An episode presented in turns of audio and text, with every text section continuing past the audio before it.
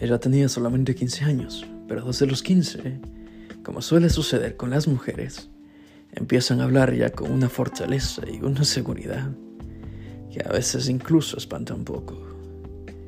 Ella decía, con sus apenas 15 años, con toda firmeza, que era él, y solo él, ese muchacho que vivía a pocas cuadras de su casa, el único y por siempre amor de su vida con tanta firmeza.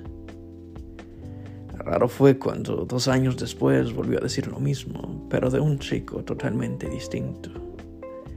Luego, cuando cumplió 22 años, volvió a asegurar, este sí, este sí es el amor de mi vida.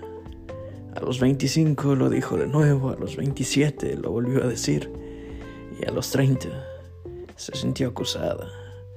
La sociedad como que la veía extraña. La familia decía, hay que definir esta historia. Y entonces se decidió a conseguirse, ahora sí, de una vez y por todas, el verdadero amor de su vida.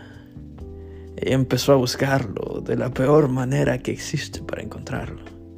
Y es con prisa.